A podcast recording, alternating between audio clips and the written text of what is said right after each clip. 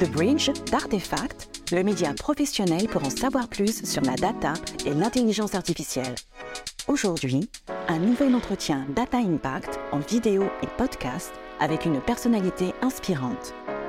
Bonjour, je suis Caroline Goulard. J'ai créé deux entreprises dans le domaine de la visualisation de données et je travaille depuis plus de dix ans à créer des ponts entre les humains et les données. On est ensemble aujourd'hui pour un nouvel épisode de The Bridge, le média d'artefacts qui démocratise la culture des données et de l'intelligence artificielle. On reçoit aujourd'hui Jean-Daniel Fequette. Jean-Daniel, bonjour. Bonjour, bonjour Caroline. Jean-Daniel, pouvez-vous vous présenter? Bien sûr, donc je suis Jean-Daniel Fequette, je suis chercheur à l'INRIA, l'Institut national de recherche en informatique, et à l'Université Paris-Saclay. Et ma spécialité, euh, c'est les recherches en data visualisation ou visualisation d'informations selon la façon dont on l'appelle, c'est pareil. La visualisation de données, c'est le sujet d'aujourd'hui. Peut-être déjà, on peut commencer par définir qu'est-ce que c'est la visualisation de données, surtout à quoi ça sert? Bien sûr, donc la, la visualisation de, de données, c'est une façon de représenter des données qui sont généralement abstraites. Euh, typiquement ce qu'on peut avoir dans des bases de données euh, et qui peuvent avoir euh, porté sur n'importe quel type de données. Et l'idée, c'est qu'en représentant ces données de manière graphique, en utilisant des bonnes représentations, on va pouvoir à la fois comprendre, mais aussi voir des choses qui sont souvent inattendues et pouvoir prendre des décisions à la fin sur, ces, sur ces données. Ok, donc ça sert à comprendre les données, ça sert aussi à prendre des décisions. Est-ce que c'est efficace pour prendre des décisions plus que d'autres façons euh, d'arriver à cette information Oui, sinon on ne l'utiliserait pas. Et tout à fait, c'est très efficace, c'est étonnamment efficace. Donc euh, souvent, je prends un, exemple simple pour illustrer l'efficacité en prenant une table et euh, une table de petite taille. Donc typiquement, là, j'ai pris comme exemple euh, la table des États américains. Et pour chaque État américain, on va avoir le pourcentage de personnes qui ont des, diplômes du supérieur et aussi le, revenu moyen par, euh, euh, personne. Si on pose des questions très simples sur ces tables, quel est l'État où il y a le plus haut pourcentage ou quel est l'État où il y a le revenu le plus élevé, on peut répondre à la question, il y a 51 lignes. Mais pour chaque question de ce genre-là, on va devoir parcourir toute la table, ça va prendre beaucoup de temps et ça va être très pénible et on ne va pas poser beaucoup de questions parce qu'on va s'arrêter. Et donc l'idée, c'est si on a beaucoup de questions de, de ce type-là, même sur une petite table, en utilisant une bonne représentation. Et donc là, j'ai un, exemple de représentation très simple où on met sur l'axe des X les revenus moyens par personne et sur l'axe des Y le pourcentage de, de diplômes du supérieur. On répond instantanément à la question sans effort, en moins d'une seconde. Les deux états euh, qui ont le maximum sont tout à fait apparents. Mais aussi, on se rend compte instantanément qu'il y a une corrélation, c'est-à-dire que les, points sont essentiellement sur une diagonale.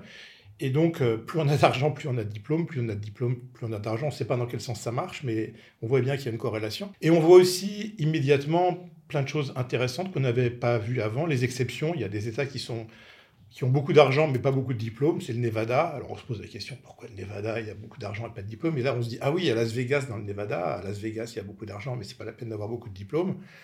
Puis de l'autre côté, il y a l'Utah, où il y a beaucoup de diplômes et pas beaucoup d'argent. Alors pourquoi l'Utah? Ah ben oui, il y a les Mormons qui sont dans l'Utah. Et donc, la, visualisation euh, de données, elle permet non seulement de répondre à des questions qu'on avait avant de, regarder, mais elle montre énormément de choses qu'on ne savait pas et des questions qu'on n'avait même pas imaginé se poser, mais qui sont révélées en regardant la visualisation. Et donc ce, ce point-là, je pense, il est très important parce que dans mon expérience, quand des entreprises, euh, des personnes regardent des données qu'ils n'avaient jamais regardées auparavant, eh bien, systématiquement, ils se rendent compte de choses tout à fait inattendues et souvent très étonnantes et parfois euh, très importantes. C'est là où ça fait la différence avec la statistique, parce que au final, est-ce que tout ça, on n'aurait pas pu le trouver sans visualiser avec juste des opérateurs statistiques? Oui, peut-être, mais en réalité, euh, ce que je disais sur la, surprise, les découvertes surprises, euh, les statistiques ne permettent pas de le faire. Et donc, euh, ce que, j'essaye d'expliquer souvent dans mes présentations, c'est que on est dans une nouvelle ère aujourd'hui euh, dans, l'ère ancienne, les statistiques permettaient de faire des, vérifications sur savoir si des choses étaient importantes ou pas. Mais dans, l'ère nouvelle, avec la visualisation, on a plus que des statistiques, on a aussi la possibilité de regarder la forme des données. Ça, c'est un point assez nouveau et, intéressant. Donc, on se disait avant que les données n'avaient pas forcément une forme, mais là, en leur donnant une forme, on peut voir des choses qui étaient absolument pas visibles avec les statistiques. Alors, un exemple qui est assez intéressant, qui a été présenté par un statisticien euh, au début du siècle, qui s'appelle Anscombe, il a, il a essayé de montrer ça en disant, bon, bah, on va prendre quatre tables, petites tables de données, un peu comme les États américains, puis on va faire des statistiques sur ces tables, et ces statistiques, elles sont absolument identiques. Donc pour un, pour un data scientist moderne, quand il a fait les statistiques descriptives initiales, il va se dire, selon moi, ces tables sont à peu près équivalentes. Mais quand on, visualise ces, tables, ces quatre tables, elles ont une forme qui est extrêmement différente. Et, donc, euh, la visualisation va révéler des choses très très intéressantes et très, très, dissemblables. Donc dans, l'exemple que je montre, euh, on, peut voir que les quatre tables, l'une d'elles, c'est des points qui sont à peu près bien dispersés en ligne, la, deuxième, ce sont des points qui sont très très bien alignés, mais il y a une exception quelque part. Le troisième, c'est des points qui ne sont pas en ligne du tout, ils sont plutôt arrondis.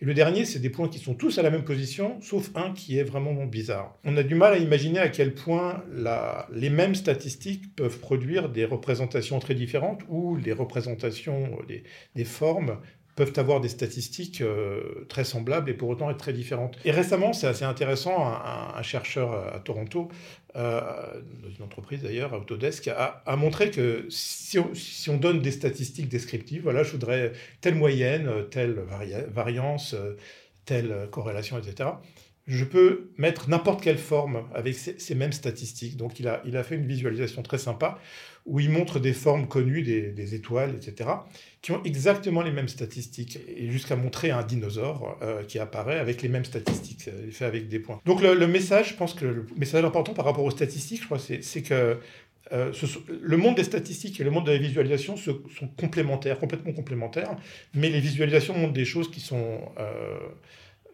très, différentes et, très intéressantes et qu'on ne peut pas avoir dans les, statistiques parce que les statistiques nous répondent à nos questions alors que les visualisations nous, poussent à notre système visuel des informations ou des questions qu'on n'avait même pas avant de les regarder. Donc ce sont deux fonctionnements différents, très complémentaires. Et ça, ça vient de propriétés cognitives de l'être humain par rapport à la à la vue. Oui, et, de propriétés euh, perceptives aussi, c'est intéressant. Donc, euh, euh, moi, j'ai tendance à dire qu'on détourne le mécanisme de notre, de notre vision, qui a évolué euh, depuis des, des, dizaines de milliers d'années, on va dire 100 000 ans, 200 000 ans. Donc, cette vision, elle nous a permis de survivre dans un monde un peu hostile. Hein. Quand on était dans la forêt et qu'il y avait un animal qui commençait à bouger, il fallait qu'on le voie, et la forêt, c'est très bruité. Donc, notre système visuel, il est vraiment très, très performant. Et donc, on l'utilise pour regarder des données, et il a des capacités incroyablement efficaces. Et donc, on utilise euh, ces capacités pour, euh, pour regarder les données, pour comprendre les données très, très efficacement, malgré le bruit. Donc, euh, les, psychologues de la perception ont découvert dans les années 85-86, c'est Trisman qui l'a découvert, qu'il y avait un, un, une capacité humaine qu'elle a appelée la perception préattentive, aujourd'hui on appelle ça plutôt efficace, qui nous permettait de répondre à des questions quand on voit des données instantanément moins de 250 millisecondes, sans effort et de façon très sûre, quelle que soit la quantité de données. Donc, elle appelle ça les, caractéristiques préattentives. Et, donc, la visualisation utilise euh, cette caractéristique. Et donc, grâce à ça, on peut effectivement, quand on regarde des, plein de formes, euh, pour certaines questions, on peut répondre sans effort, instantanément, sans faire d'erreur, quelle que soit la quantité de, de données. Donc, ça, c'est très important. Donc, je vais peut-être vous, montrer quelques exemples de, ces caractéristiques parce qu'on ne s'en rend pas du tout compte au début. Donc, la, la première caractéristique préattentive, euh, la façon dont on les met en évidence, c'est on pose la question à quelqu'un, euh, une question à quelqu'un, on lui demande de répondre et on lui montre une image pendant 250 millisecondes. Donc, c'est très rapide. Et on voit s'il répond ou s'il ne répond pas et s'il fait des erreurs. Donc là, la question que je vais vous poser, c'est est-ce que vous voyez un rond rouge? 3, 2, 1, top. Normalement, tout le monde devrait dire oui, j'ai vu un rond, rouge. Euh, et donc, euh, la, la, réponse est très facile à répondre, enfin à faire. La, la deuxième question, c'est est-ce que vous voyez un rond rouge? Mais c'est une autre configuration. 3, 2, 1, top. Beaucoup de personnes vont voir le rond rouge, mais pas tout le monde, parce que c'est plus difficile. Et la dernière question, très différente, c'est voyez-vous un rond rouge? Et là, les gens ne peuvent pas répondre, ou très difficilement répondre. Et donc la raison, c'est que dans les deux premiers cas, on a utilisé la couleur, la teinte, et dans l'autre, la, forme, c'est rayon forme, c'est un autre, une autre partie de la forme.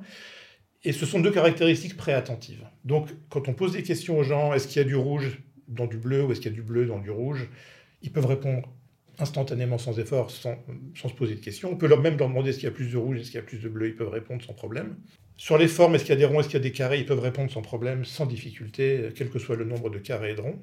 C'est un peu plus dur. Quand on mélange la couleur et les formes, eh ben, ils ne peuvent plus répondre instantanément, c'est plus préattentif. Les deux euh, se mélangent et euh, on ne peut plus répondre. Et donc, euh, quand on fait de la visualisation, ce qu'on essaye de faire, c'est d'utiliser au maximum ces capacités-là pour qu'on puisse regarder une représentation visuelle et répondre à des questions instantanément et sans effort, sans se tromper tout en sachant que parfois, on est obligé d'utiliser des choses qui ne sont pas préattentives. Et là, bon, il faut, se débrouiller. Par exemple, le texte n'est pas préattentif et souvent, il faut montrer du texte. Donc, bon, il faut, faire attention. Mais donc, euh, il ne s'agit pas de décoration ou de graphique pour faire beau. Il s'agit vraiment d'utiliser nos capacités de perception et de, compréhension euh, qui ont été développées depuis très longtemps pour interpréter des données euh, très efficacement. Et donc, c'est en ça que la visualisation est vraiment efficace. C'est important de le rappeler parce que c'est aussi probablement ce qui fait la différence avec l'infographie. On n'est pas uniquement dans une dimension d'illustrer un jeu de données, de communiquer une information clé. On est vraiment dans l'idée d'exploiter nos, nos, sens cognitifs euh, pour euh, efficacement décrypter l'information. Et du coup, on pourrait croire que la visualisation de données, c'est toujours immédiat, ça saute aux yeux. C'est pas forcément le cas, non? Non, donc c'est vrai, il y a une tradition qui on entend souvent qu'une visualisation qu'on ne comprend pas instantanément, elle n'est pas bonne. Euh, et donc, euh, la, réponse euh, à cette question, c'est il y a des visualisations très simples où qu'on l'habitude d'utiliser, elles sont très efficaces et elles vont toucher tout le monde. Donc, si on est une entreprise et qu'on veut montrer à tout le monde, à un maximum de personnes, des informations utiles avec la visualisation, il faut utiliser ces représentations qui sont connues. Mais quand on utilise la visualisation pour euh, essayer de comprendre des données complexes, il existe des, techniques de visualisation qui demandent un certain apprentissage. Je pense aux coordonnées parallèles, aux matrices, etc.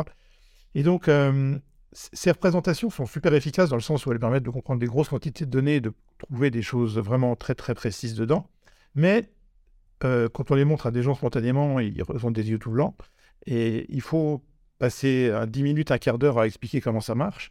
Et après, il faut que l'utilisateur, la personne, passe un certain temps à s'entraîner pour euh, comprendre comment interpréter euh, ces représentations.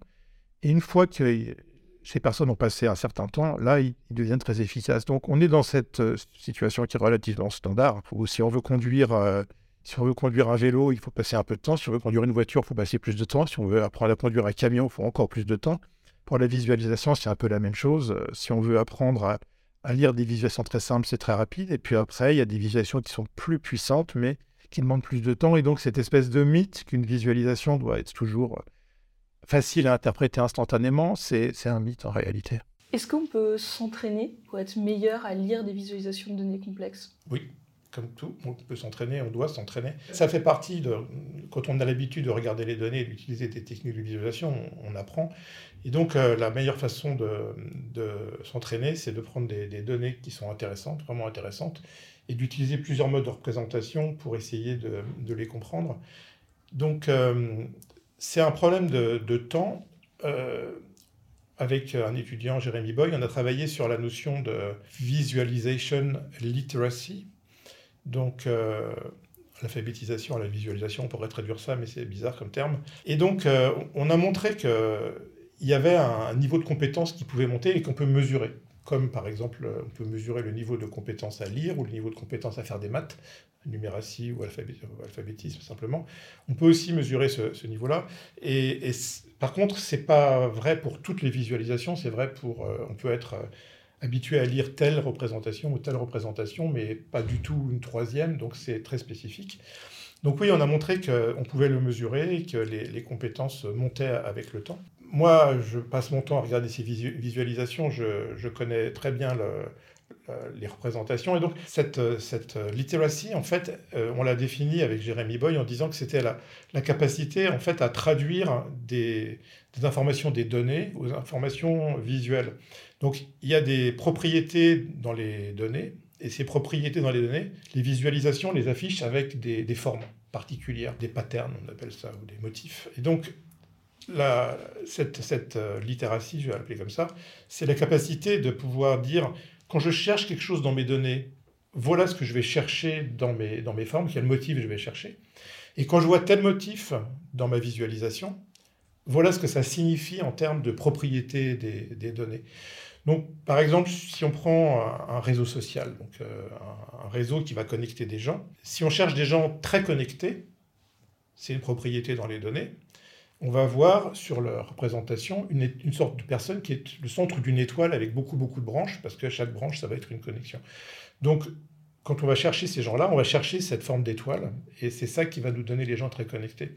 Si on va chercher des gens qui collaborent beaucoup entre eux, euh, on appelle ça souvent des, clics, mais donc sur les représentations, ça va être des, groupes de gens qui vont être très très connectés, et donc ça va ressembler à des sortes de, de plats de spaghettis, et c'est ça qui va représenter ces groupes connectés.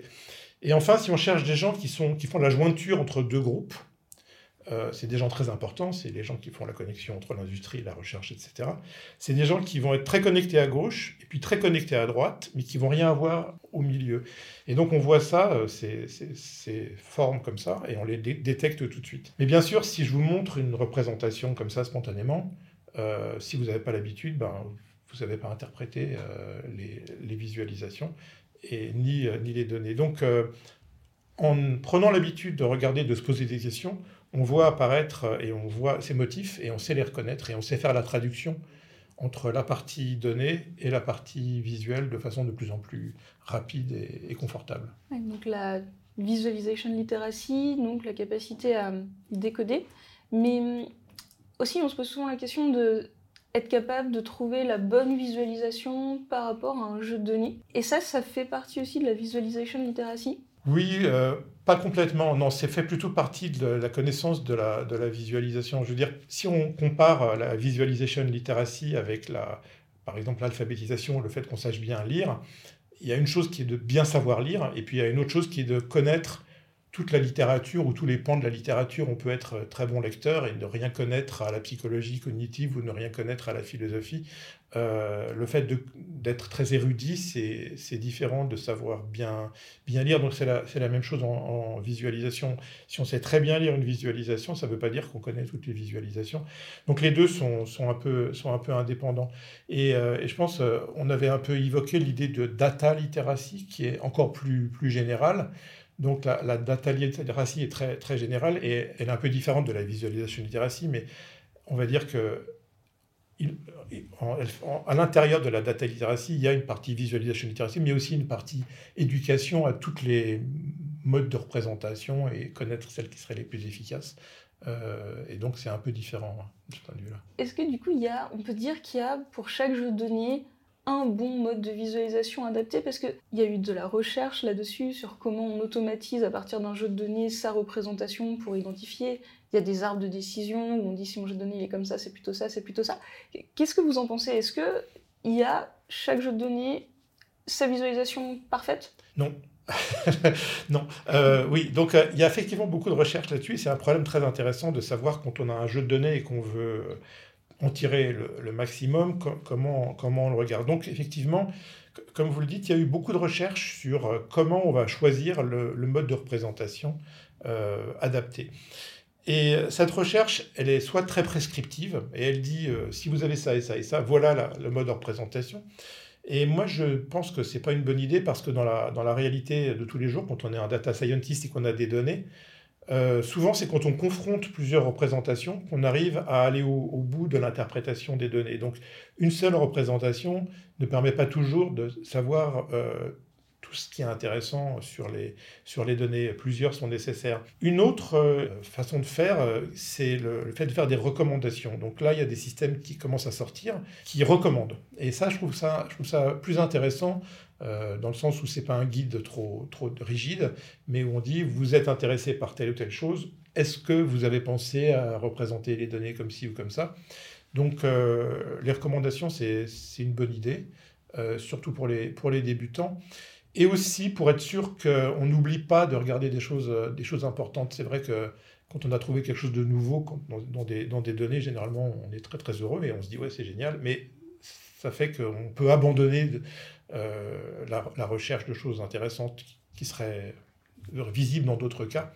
Donc les recommandations sont, super intéressantes. Je pense que ce qui est vachement intéressant, ce qui est vraiment très intéressant à garder en tête, c'est que quand on visualise des données, une représentation ne suffit pas en général. Il faut confronter, croiser les représentations pour être, être sûr qu'on n'a pas loupé euh, euh, des, des, choses très importantes euh, dans, dans les données. C'est une démarche d'exploration de son jeu de données où on va mobiliser des outils visuels. On peut se laisser embarquer par la visualisation dans, dans quelque chose d'incorrect Est-ce qu'on peut se faire duper par l'effet visuel produit par les visualisations? Oui. Alors oui, hélas, on l'a vu ces dernières années, la visualisation devient de plus en plus populaire, hein, on, la voit de plus en plus. Donc bien entendu, euh, la communication politique s'en est emparée. Et on voit énormément de, nouvelles, euh, de, publicités, euh, de, tweets, de pages Facebook qui, qui, montrent des visualisations qui ont été faites pour induire en erreur. Elles ont été conçues pour. Donc, il y a même des sites qui expliquent comment ne pas se faire avoir avec des visualisations qui induisent en erreur. Je peux faire un petit, un, petit résumé de, ces, de ces cas-là, mais euh, ce n'est pas le seul cas où on peut, se faire induire, on peut être induit en erreur. C'est un, cas fréquent, donc c'est important de s'en protéger. Mais il y a un autre cas dont je voudrais parler, qui est le cas où les données sont compliquées et leur interprétation est subtile. Et donc là, je veux aussi un peu en parler, mais euh, d'abord, je vais vous montrer quelques exemples très, très particuliers de, visualisation qu'on a utilisés à mauvais escient. Donc la première chose qui est faite très fréquemment, c'est ce qu'on appelle tronquer l'axe euh, des Y. Quand on a une visualisation qui montre par exemple l'augmentation euh, du prix du pain à travers les cinq dernières années, si je montre le prix du pain avec seulement le, prix du pain il y a 5 ans, puis il y a 6 ans, etc., en commençant non pas à zéro, mais au prix du pain d'il y a 5 ans qui était à 60 centimes d'euros, on va avoir une montée de 60 centimes à 65, à 70, etc. Et ça va être une montée qui va paraître être très très très très importante. Si maintenant je montre le prix du pain en partant de zéro, je vais voir que en fait le prix du pain va être pratiquement stable. Donc une technique super classique pour duper euh, les gens, c'est de, tronquer l'axe et de partir d'une valeur euh, petite pour que des différences très très minimes apparaissent euh, très très grandes. Donc ça, c'est un grand classique. Euh, je vous le recommande si vous faites de la communication politique pour dire que les prix ont augmenté ou que les salaires n'ont pas augmenté. Euh, le chômage a baissé. Voilà, tout, les, tout ça c'est formidable. Donc si vous voyez une visualisation où ça part pas à zéro quand on a des barres, vous pouvez vous dire il est où le zéro Pourquoi il n'y a pas mis le zéro Et en général, ça, ça veut dire que quelqu'un a manipulé la, visualisation.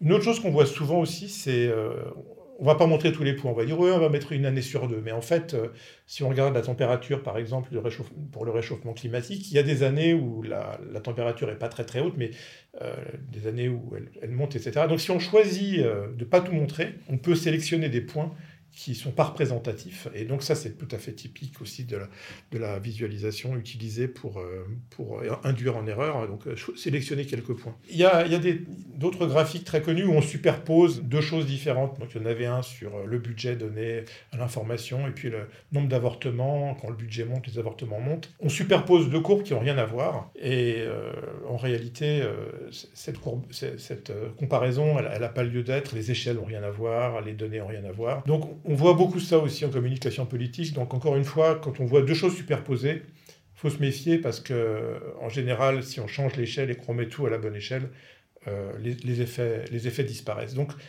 vraiment, euh, c'est une nouvelle tendance.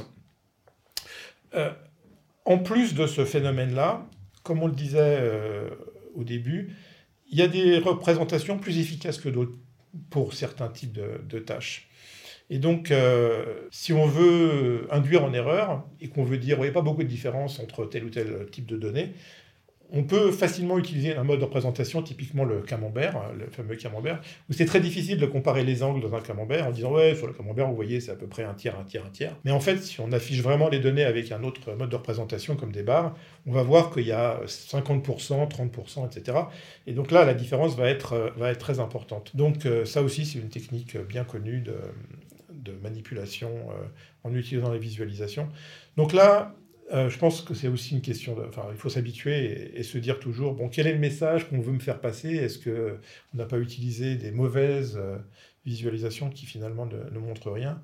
Ça devient de plus en plus fréquent et, il faut s'en méfier. Enfin, ce dont je voulais parler, c'était le problème aussi des, des, visualisations qui sont exactes mais qui ne donnent pas le bon message. Euh, on a été sensible pendant le Covid, euh, on a vu beaucoup de visualisations pendant le Covid et on a vu l'augmentation des hospitalisations, la diminution. Et au début, ces visualisations, elles étaient faites jour par jour. C'était le retour des hôpitaux. Et donc on voyait ces, ces, courbes qui montaient et qui descendaient. Et le dimanche, ça baissait, et le lundi, mardi, ça remontait, et puis le dimanche, ça redescendait. Donc cette visualisation, elle est exacte en termes de représentation des chiffres qui sont rapportés euh, par euh, les autorités de santé, mais elle ne représente pas la réalité de, l'épidémie, elle représente la façon dont les gens ont compté, et donc le dimanche on comptait moins bien parce qu'on ne comptait pas dans certains endroits, alors que le reste de la semaine on comptait mieux. Donc cette représentation-là, elle a, induit en erreur, on se posait la, enfin, beaucoup pouvaient se poser la question pourquoi il y a une différence de contamination entre le week-end et la semaine? Et donc il a fallu du temps même aux médias, donc c'est le, le Financial Times qui a fait des super représentations pour le Covid. Il a fallu pratiquement un an au Financial Times pour lisser ces données sur la semaine. C'est une technique de statistique assez simple. Pour réaliser que montrer ces données réelles avant de les lisser, en fait, ça induisait en erreur plutôt que de donner des informations réelles. Donc, c'est aussi un, problème intéressant de se dire que même si les données paraissent euh, réelles, elles peuvent être, euh, subir des, phénomènes euh, de biais. Et, donc, quand on les affiche, ben, on voit des choses qui n'existent pas dans, la réalité. Alberto Cairo, qui est un, prof à, l'Université de Floride et qui est aussi en data journalisme et qui montre beaucoup la visualisation, a, montré euh, un exemple qui est très très actuel sur euh, l'Ukraine. C'était en 2014, donc c'était pas, pas récent. Et en 2014, il a montré que beaucoup de personnes disent que lorsqu'on regarde la langue en Ukraine, on voit que les russophones sont plus près de la Russie et que les non-russophones sont plus loin de la Russie, et que donc il y a une division et que ce serait logique que les russophones euh, rejoignent euh, la, Russie. Donc en visualisant la carte, on, voit ces, deux blocs et on peut se dire, c'est logique, les russophones. Mais ce qu'il a montré, c'est que quand on demande aux Ukrainiens s'ils veulent rester dans l'Ukraine ou s'ils veulent rejoindre la Russie, sur cette question spécifique, plus de 80% partout répondent je veux rester en Ukraine. Donc la langue parlée n'est pas un bon représentatif de la volonté des gens d'aller à droite ou à gauche. Et donc bien souvent, les journalistes, mais, d'autres personnes, pas forcément pour euh, mentir, ils utilisent une, euh, une mesure qu'on appelle un proxy, un représentant, en disant voilà, en utilisant ce représentant, on voit que, et en fait, ce représentant est mauvais. Donc, il faut, encore une fois, ça c'est de la data literacy, euh, comprendre ce qu'il y a dans les données. Et donc là, la visualisation va montrer les langues, mais va pas, ces langues-là vont pas indiquer la volonté du peuple à, rejoindre un pays ou un autre. Donc euh, là encore, on peut utiliser la visualisation pour induire en erreur et il faut être critique par rapport à, ce qui est affiché. c'est super intéressant parce qu'il faut jamais oublier qu'entre la réalité et euh, la visualisation, les données, elles ont été collectées d'une certaine façon. On a fait des choix euh, d'indicateurs, de façon de collecter, de type de, type de données qu'on collecte. Et du coup, le premier biais peut être là entre la réalité et la donnée qu'on collecte, il y a forcément un décalage. Mmh, tout à fait. Il peut y avoir d'autres biais aussi, peut-être dans notre... Euh, la façon dont notre cerveau reçoit l'information, notre euh, appétence pour certains types d'informations, certains types de motifs plutôt que d'autres, ou des biais cognitifs comme ça? Oui, oui, euh, c'est intéressant. On a travaillé donc, euh, sur la visualisation depuis, euh, depuis longtemps dans, mon équipe, et à partir de 2012, on a commencé à se poser la question, si j'affiche des informations exactes, réelles, le mieux possible, est-ce que ça va faire que les gens vont prendre des bonnes décisions? Donc c'est la différence entre le fait de comprendre des données et le fait de prendre, de prendre des bonnes décisions à la fin. Et donc ce thème-là, c'est un thème euh, qui est très connu en économie parce que les, économistes, depuis le XVIIIe siècle, euh, ont cette idée qu'il y a un homme rationnel qui, quand il a la bonne information, va prendre la bonne décision.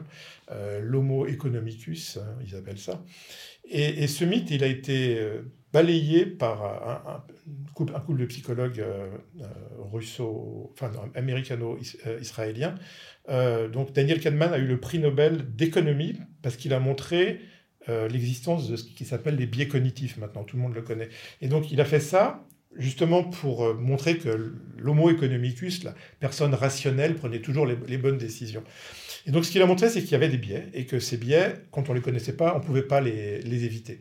Donc on s'est posé la question, nous, si ces biais existaient aussi quand on utilisait de la, visualisation. Donc euh, qu'est-ce que c'est que ces, biais? Euh, Un biais qu'on a, qu'on a essayé de, tester, c'est euh, l'utilisation du leurre. Donc là, j'ai quelques, exemples là-dessus. C'est très important pour, la prise de décision, par exemple pour les élections. Donc, euh, l'exemple, ça s'appelle l'effet d'attraction, il est, connu. Donc, imaginons que vous ayez des élections dans votre ville et vous avez deux personnes qui se présentent, il y a Bob et Alice qui se présentent. Bob, il a un programme qui est super bon sur l'éducation, il connaît ça sur le bout des doigts. Par contre, sur la sécurité, il est un peu moyen et les gens ne sont pas très sûrs de lui. Alors qu'en fait, Alice, sur l'éducation, elle ne connaît pas grand-chose, mais par contre, sur la sécurité, elle est super, euh, super au point. Donc, en tant qu'électeur, si on pense que l'éducation c'est essentiel, on va voter pour Bob. Et si on pense que la sécurité c'est essentiel, on va voter pour Alice. Et donc, le biais cognitif de l'effet d'attraction, c'est que Eve arrive. Et Eve, elle est pas très bonne en éducation, elle est comme Alice. Et en sécurité, elle est un peu meilleure que Bob, mais elle est clairement moins bonne que Alice. Dans la théorie donc, euh, des biais cognitifs, on appelle, on appelle un leurre. Euh, et donc, rationnellement, si on va voter, si on est intéressé par l'éducation, on va voter pour Bob. Si on est intéressé par la sécurité, on va voter pour Alice. On n'a aucune raison de voter pour, euh, pour Eve dans un cas comme dans l'autre. Mais ce qui se passe, c'est que dans la réalité, les gens votent plus pour Alice quand Eve se présente. Parce que comme Eve se présente comme étant plus sécurité, ça va donner des points en plus à Alice. Donc rationnellement, il devrait y avoir aucune différence si elle est là ou si elle n'est pas là, parce qu'en fait, elle n'est pas meilleure que l'un ou que l'autre. Mais comme elle est plus proche de Alice, il y a un biais cognitif qui fait que les gens vont plus voter pour Alice. Et donc, ça, ça a été confirmé dans énormément de, cas, euh, où quand on introduit quelqu'un qui est proche, euh, ça, influence les électeurs. Donc, ça, c'est un effet qui est contre le, la rationalité. Et donc, dans la vie de tous les jours, qu'est-ce que ça veut dire? Ça veut dire que si vous allez sur un site de vente euh, en ligne et que vous regardez les appareils photo et que vous avez deux critères, le prix ou le nombre de pixels, s'il y a plus d'appareils photo d'un côté que de l'autre, vous allez être influencé par le fait qu'il y a plus d'appareils photo. Et en réalité, si ce qui vous intéresse, c'est soit l'un, soit l'autre, le nombre d'appareils photo ne devrait pas influencer. Vous devriez prendre le meilleur pour le nombre de pixels ou le meilleur pour le prix, mais entre les deux, les autres sont moins bons dans tous les cas et ça ne marche pas. Donc, euh, les, tests euh, des psychologues ont été faits sur des tables. On montrait des tables on montrait, et on demandait aux gens de répondre, et donc les effets étaient absolument dévastateurs. Et nous, on a posé les mêmes questions avec des visualisations, et les effets étaient exactement les mêmes. Donc, les, biais cognitifs, euh, ceux-là en tout cas, ceux qu'on a testés, existent aussi avec des visualisations. Et donc là, la seule solution, c'est de les connaître. Il n'y a, pas de, a pas de miracle. Il faut que les gens soient conscients du fait que dans plein de situations de décision, ils vont avoir des biais et s'ils ne les connaissent pas, ils vont se faire avoir à tous les coups. À tous les coups. Donc, euh, bon, ça, c'est un problème d'éducation. La visualisation, hélas, peut pas y faire grand-chose. On a essayé quelques astuces, mais je dirais que c'est pas, ça marche pas. Il y en a d'autres? On parle du biais de confirmation souvent? Oui, oui, le biais de confirmation, c'est un problème intéressant. Ça a été mis en évidence par le contre-espionnage américain. Donc l'idée, c'est, on a plein de données, puis on cherche le méchant.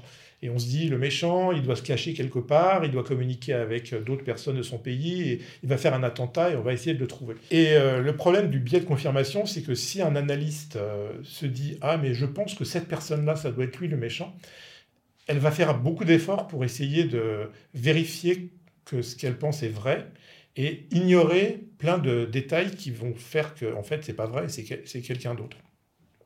Donc le contre-espionnage américain s'est rendu compte que pendant de nombreuses années, ils se sont fait avoir à cause de ça, ils ont dépensé un pognon de dingue à suivre des gens qui n'étaient pas dangereux et ignorer des signes très très visibles de gens très dangereux.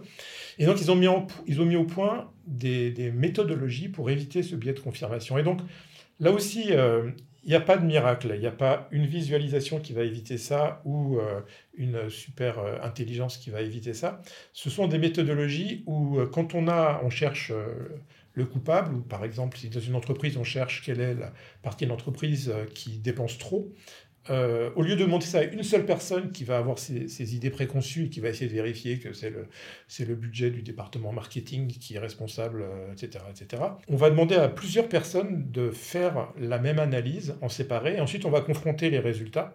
Mais ça, ça va beaucoup éviter ces problèmes de biais de confirmation, parce que sinon c'est une tendance très forte chez les humains de chercher à confirmer ce qu'ils pensent et pas à à essayer de les confronter avec des idées, des idées autres. Donc oui, euh, sur Wikipédia, si vous y allez, il y a une page sur les biais cognitifs, il y a un poster superbe sur les biais cognitifs, un très beau poster circulaire avec euh, un nombre incroyable de, biais cognitifs. Et hélas, la seule manière de, les éviter, c'est de lire ces pages et de se rendre compte à quel point euh, ces biais sont, sont là et sont des effets de notre évolution, mais sur lesquels on n'a pas vraiment d'action si on ne les connaît pas est ce qu'on devrait tous faire, voire apprendre à l'école, euh, comprendre nos biais cognitifs. Absolument, non, c'est vraiment très important. On a pas mal parlé là des biais, de la manipulation. Au final, il y a quand même des, cas en visualisation de données où ça a permis de révéler des choses qu'on n'aurait pas comprises autrement, enfin des cas dans l'histoire où ça a vraiment fait progresser euh, la connaissance. Ah, énormément. Donc, dans, l'industrie, c'est, quand c'est utilisé, ça sert énormément. Donc, il y, a des, y a des tas de cas d'école. Par exemple, un cas intéressant a été décrit dans la littérature. À BMW, euh, ils avaient un problème qui était dû au fait que sur leurs berlines les plus, les plus sophistiquées, de temps en temps, quand les gens fermaient les portes, les fenêtres, toutes les fenêtres descendaient. Et, donc, euh, bon, bah, ça a agacé les gens hein, quand ils ont payé leur voiture à 100 000 euros et ils veulent pas que la, voiture se mette à, avoir des comportements étranges. Et donc, ils ont passé beaucoup de temps à essayer de comprendre. Et donc, en utilisant de la visualisation sur tous leurs capteurs, ils ont fini par comprendre que c'était un mécanisme de sécurité. Quand la pression devient trop importante, la voiture baisse, les vitres.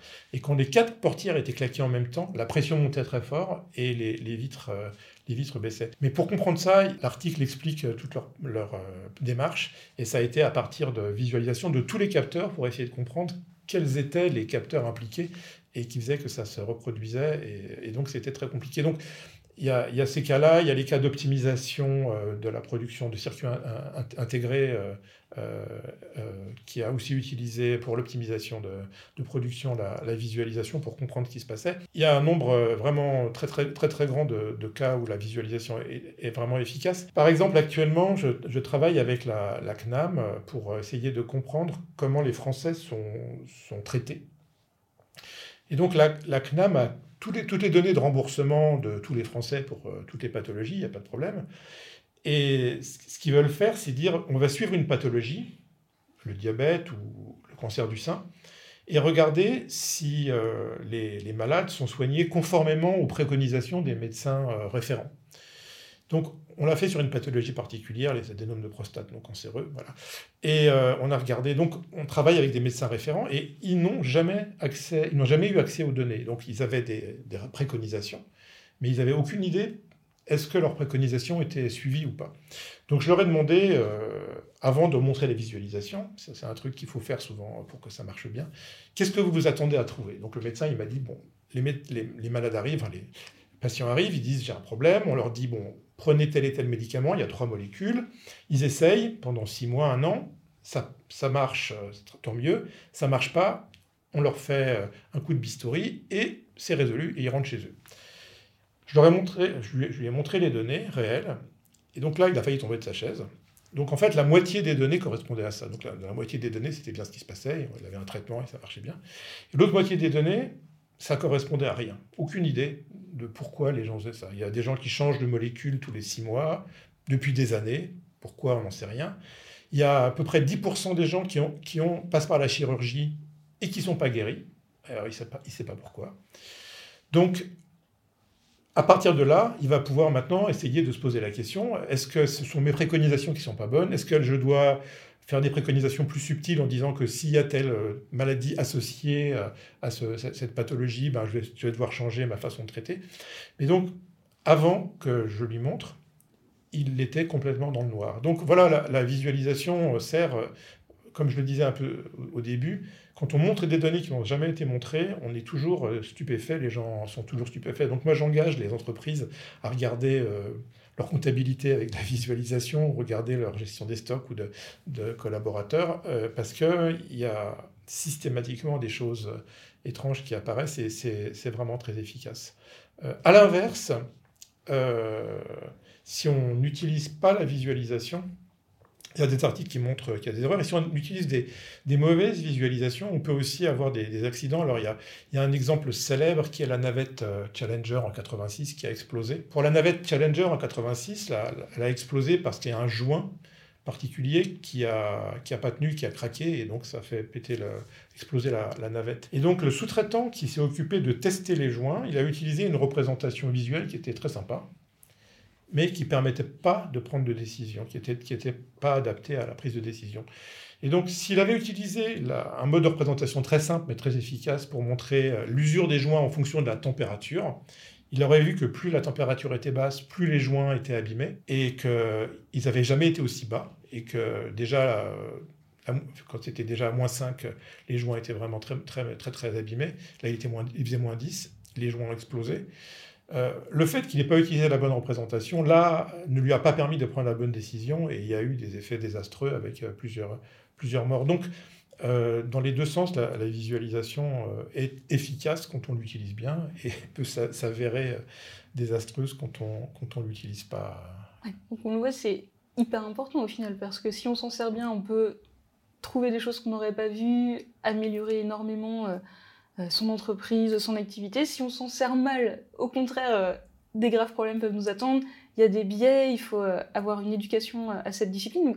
au final, ça devrait devenir un métier présent dans toutes les entreprises. Absolument, ça devrait. Et d'ailleurs, ça, va le, ça va le devenir. Il n'y a aucun, j'ai aucun doute là-dessus. Disons que quand on l'utilise au quotidien et quand on voit les gens qui l'utilisent, on n'en discute pas j'ai vraiment eu des histoires incroyables. Par exemple, une histoire intéressante euh, que, que j'ai entendue quand j'étais au Maryland, c'était l'histoire de, la justice juvénile, où euh, les, juges doivent décider en cinq minutes est-ce que les enfants qui sont pris la nuit en faisant des bêtises doivent aller en prison ou est-ce qu'on les relâche? Et le juge a vraiment cinq minutes. Donc, on essayait de voir les dossiers, euh, les dossiers des, des enfants.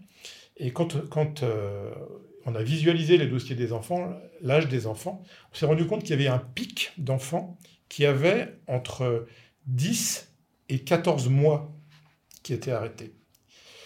Alors, on n'imagine pas des enfants de 10, de 10 mois dans la rue en train de casser des vitres. Et donc, euh, on a demandé à la, police, mais qu'est-ce que c'est que cette histoire?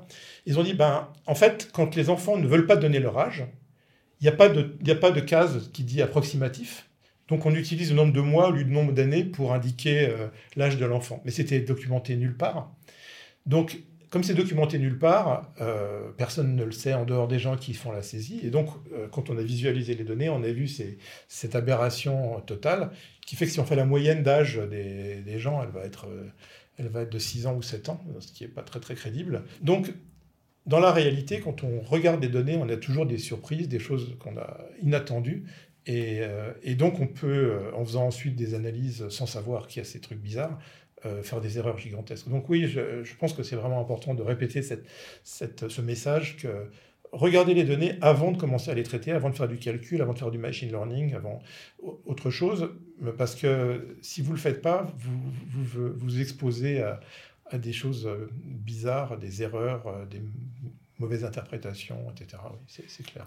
Et elles en sont où aujourd'hui les entreprises, si on regarde euh, en France ou sur le, les terrains que vous connaissez?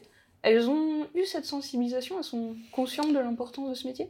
Je pense que c'est très très variable selon les entreprises. Donc maintenant, il y a des produits commerciaux comme Tableau, par exemple, qui, euh, qui se, sont très connus et donc les gens qui l'adoptent, ils l'utilisent et c'est facile à utiliser. J'ai discuté avec des gens comme Ariane Espace, euh, qui, qui euh, cherchent à prendre des décisions avec beaucoup de paramètres. Donc j'ai le sentiment qu'il y a une très grande dispersion entre les entreprises qui connaissent ces outils, qui les utilisent, et, ceux qui ne les connaissent pas.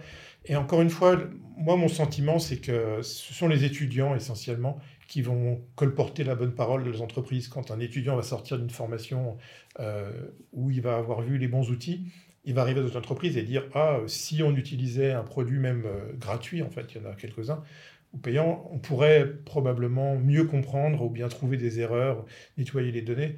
Euh, je pense que les, étudiants sont un vecteur, un vecteur parfait. Après, bon, la communication, le fait de dire, bah oui, essayez-le, mais le fait de dire essayez-le, ça veut dire aussi avoir des gens qui sont capables de l'utiliser. Et comme, comme, on le disait un peu au début, euh, tout le monde n'a pas forcément cette sensibilité initiale. Donc pareil, un étudiant, c'est impeccable. Ils utilisent des jeux vidéo qui utilisent des représentations visuelles super compliquées. Donc euh, ils sont très très bons pour, euh, pour utiliser ces outils. Oui, parce qu'au final, on n'a pas du tout parlé de comment on fait de la visualisation de données. Ça ne sort pas de terre comme ça. Euh, on a évoqué Tableau. Au final, c'est quoi un peu le spectre des solutions qu'on a pour arriver à ces résultats Donc, il y a plusieurs produits commerciaux. Tableau en est un, Kulik en est un autre. A, donc, c'est des, produits qui ont, qui ont pignon sur rue avec des prix variables. Donc, aujourd'hui, l'offre est assez, est assez importante. L'idée principale, c'est que ces, offres se connectent à une base de données d'entreprise. Et ensuite, la, la visualisation est, euh, très facile à, faire. Euh, et on peut les préparer à l'avance, donc on peut avoir des représentations récurrentes. Si on veut faire le bilan à la fin du mois et montrer les évolutions, on peut avoir des, des templates donc pour montrer régulièrement les choses. Après, il y a une énorme quantité d'outils euh, libres qui sont, on va dire, faciles d'accès. Encore une fois, ça dépend pour qui, mais relativement facile d'accès. Ces outils sont vraiment d'une qualité qui s'améliore, euh, on va dire presque de jour en jour. La, grande euh, nouveauté, c'était il y a une dizaine d'années, il y a un formalisme, on va dire, qui s'appelle Grammar of Graphics, qui est sorti et, qui permet de pouvoir euh, créer des visualisations très, très, de façon très très flexible, fluide, sans programmer du tout. Donc euh, ça existe dans des environnements comme R pour les statistiques, mais aussi sur les navigateurs standards en JavaScript, etc. Donc euh, avec des, systèmes comme Vegalite qui sont gratuits, qui sont utilisables, mais il y en a d'autres comme euh, Apache, eChart, etc. Donc il y, en a, beaucoup maintenant. Et donc ce genre d'outils est gratuit. Quand je dis gratuit, ça veut dire quand même qu'il faut que quelqu'un ait la capacité d'aller les chercher, de les, de les installer. Donc c'est pas forcément gratuit ce, dans ce cas-là. Il faut une certaine compétence, pas très élevée, mais qui existe.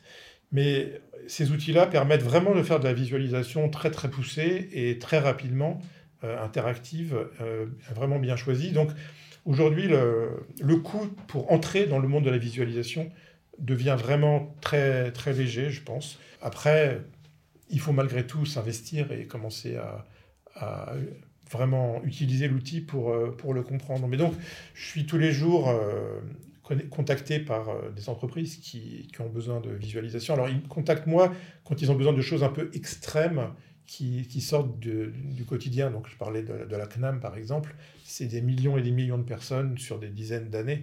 Euh, c'est des quantités de données très importantes. Donc là, euh, il n'y a pas de solution clé en main. Mais par contre, euh, bien souvent, quand des gens viennent me voir, je leur dis, ben voilà, vous avez cinq solutions clés en main, allez-y, entre les euh, solutions purement commerciales, les solutions libres, faciles, les solutions libres moins faciles. Et souvent aussi, euh, si c'est des... Il y a aussi des entreprises, comme la tienne, qui permettent de faire la, la, connexion avec les industries qui ont besoin de visualisation.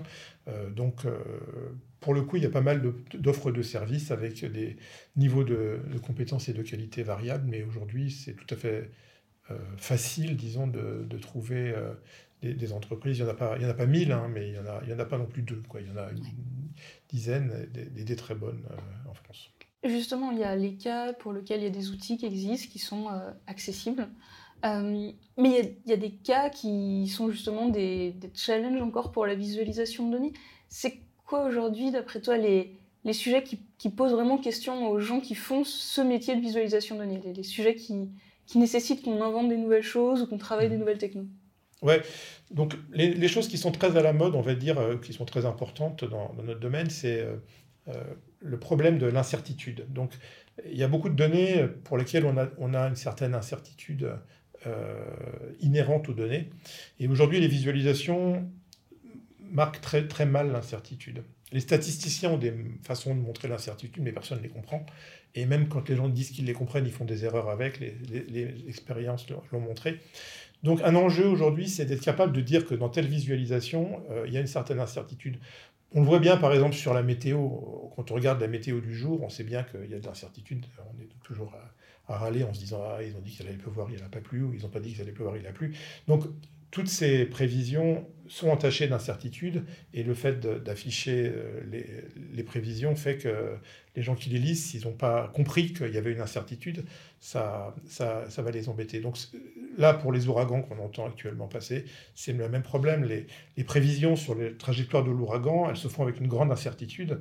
Et la plupart des gens ne comprennent pas que ces trajectoires prévues sont avec une incertitude assez forte. Donc, euh, on entend des gens hurler en disant en fait, euh, j'ai été touché, mais c'était pas prévu, ou j'ai pas été touché alors que c'était prévu. Bon, ça, c'est dû à l'incertitude qui est mal, mal affichée. Donc, ça devient, ça devient un enjeu euh, d'afficher cette incertitude.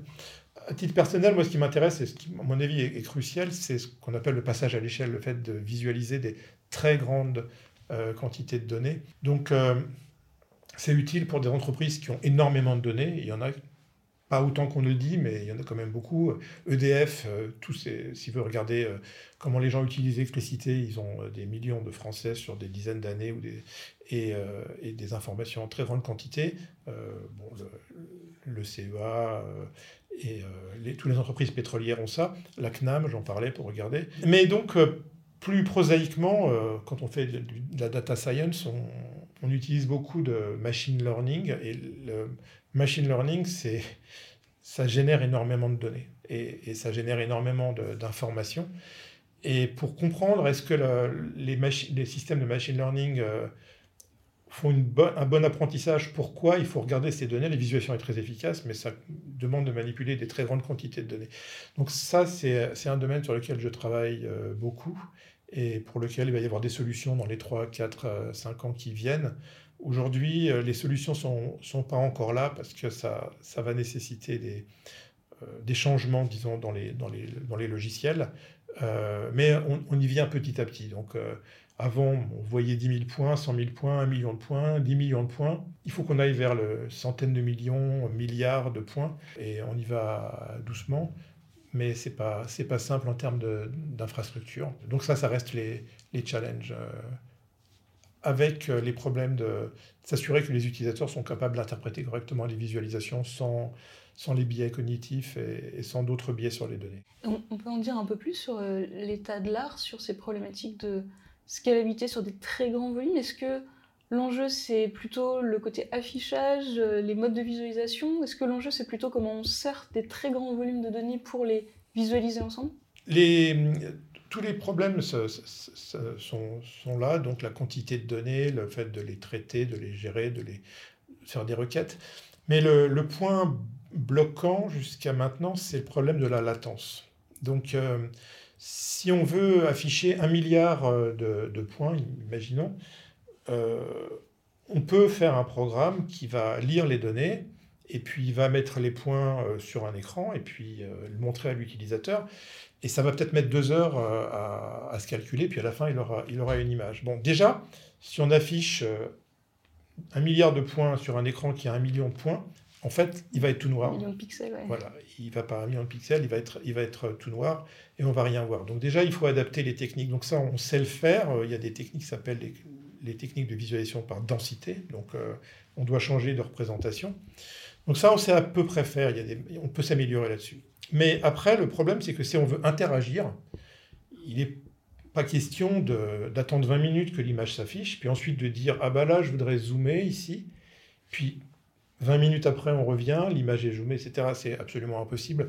Les humains, quand ils interagissent avec un système, ils veulent interagir en moins de 10 secondes toujours, et généralement moins d'une seconde, ou parfois même 100 millisecondes quand ils doivent euh, avoir des interactions continues. Donc là, le, challenge, c'est comment on fait pour baisser la latence, le temps de réaction, quand on a des quantités de données énormes, et quand on a aussi des calculs au milieu, quand on doit faire des, des traitements, du clustering, euh, de l'analyse euh, en utilisant des techniques d'analyse complexes. Jusqu'à maintenant, ce qu'on essayait de faire, c'était d'avoir des, ressources de plus en plus grandes, des machines parallèles de plus en plus sophistiquées. Mais la, la, triste réalité, c'est que si on a un cluster de machines, si on prend 1000 machines dans un cluster, chaque machine va être très rapide, mais le temps de démarrer les machines, d'envoyer les données, de récupérer les données, ça va prendre de plus en plus de temps, ça va augmenter de la latence.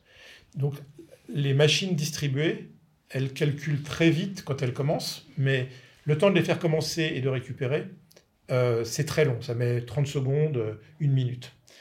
Donc les configurations actuelles ne permettent pas de baisser la latence. Donc la prochaine question, c'est comment on fait pour contrôler la latence? Et là, j'ai des solutions, mais c'est de la recherche sur, sur la latence. Donc les infrastructures, même les supercalculateurs, ne permettent pas de, de diminuer la latence. Donc c'est là où le, challenge devient, intéressant. Et c'est là où on va se reposer la question de est-ce que c'est toujours rentable ou à, minima indispensable de passer par la visualisation de données versus euh, machine learning, intelligence artificielle qui vont nous proposer une solution, nous proposer un arbitrage ou un scoring. C'est le débat dans le monde de la visualisation de données depuis quelques années. C'est est-ce que l'intelligence artificielle va remplacer la visualisation de données? Tu en penses quoi?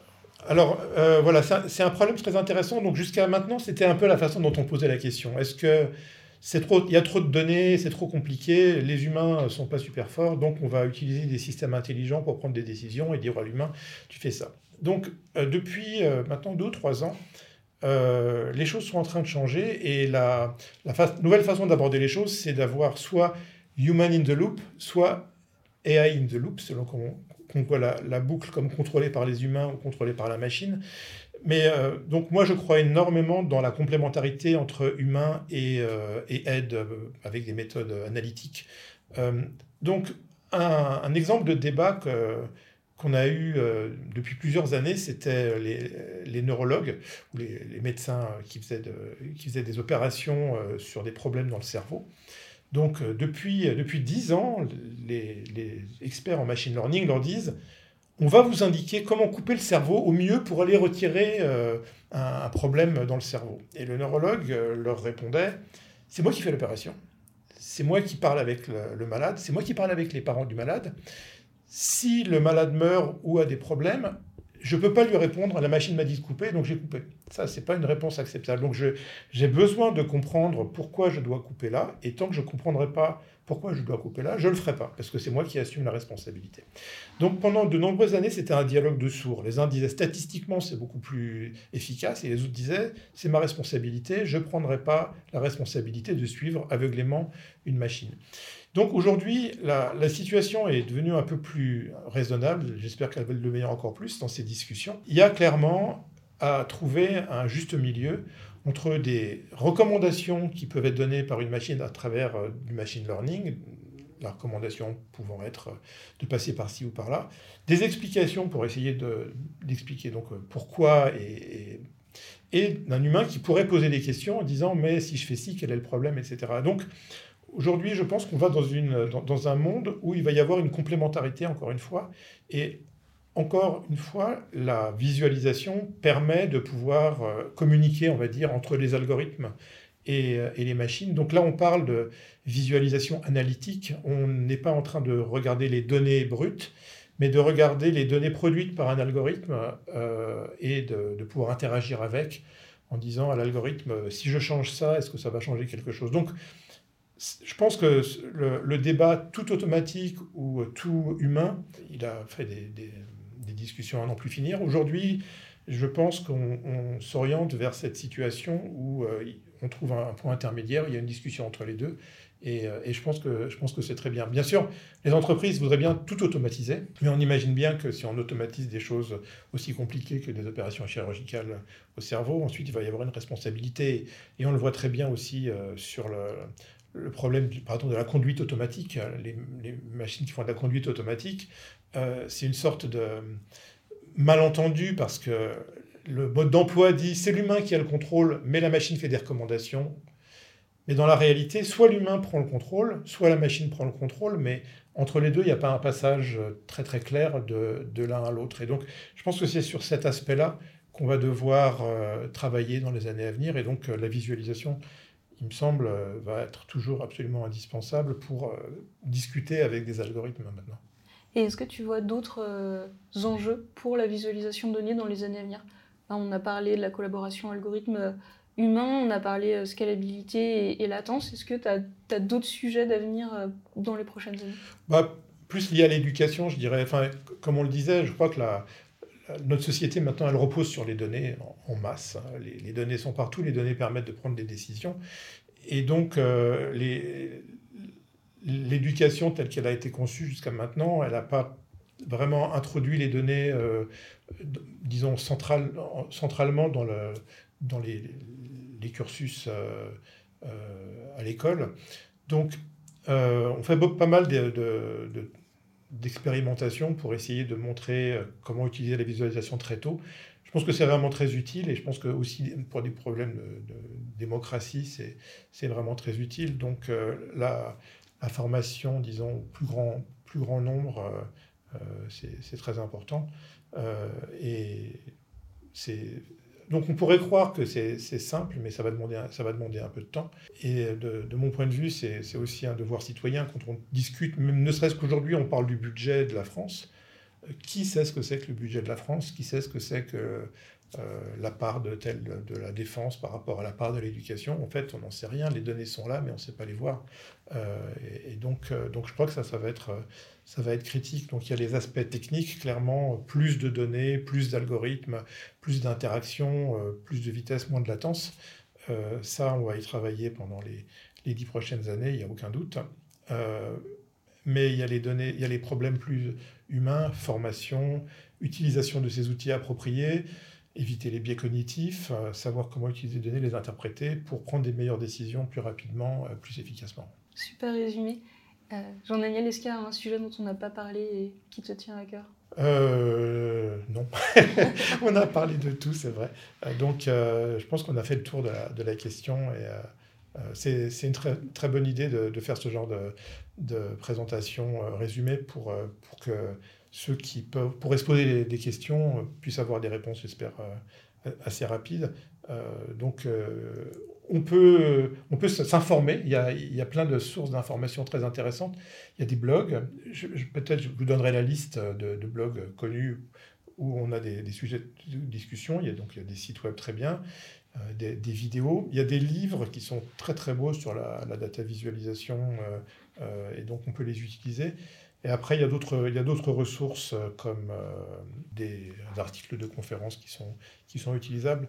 Mais je pense que les, les livres euh, sont probablement la meilleure façon de faire parce que c'est des beaux livres et ils donnent plein d'informations et sont très surprenants dans le sens où, comme je le disais à un moment, quand on voit des, des données qu'on n'a pas l'habitude de voir, souvent c'est plein, plein de surprises des choses, une des choses qu'il faut dire, elle n'est pas, assez, elle pas assez dite, je trouve, c'est qu'un des précurseurs de la visualisation telle qu'on l'entend, qui a formalisé beaucoup de règles de la visualisation, c'est Jacques Bertin, qui est français. Il était à l'école pratique des études, enfin, donc après le HESS en France, et il a, il a écrit en 1967 un livre qui s'appelle Sémiologie graphique, qui est certainement la, base qu'utilise le monde entier maintenant pour, euh, pour faire les visualisations. Alors, je ne recommande pas de lire ce livre, il est très daté, euh, il est très épais, il est vraiment fantastique, mais euh, il, est, il, est, très difficile à lire. Mais il faut, faut, affirmer le fait que la France a été précurseur dans le domaine de la visualisation et, et donc on est très bien placé. Et si tu devais nous donner, juste pour commencer sur le sujet, une recommandation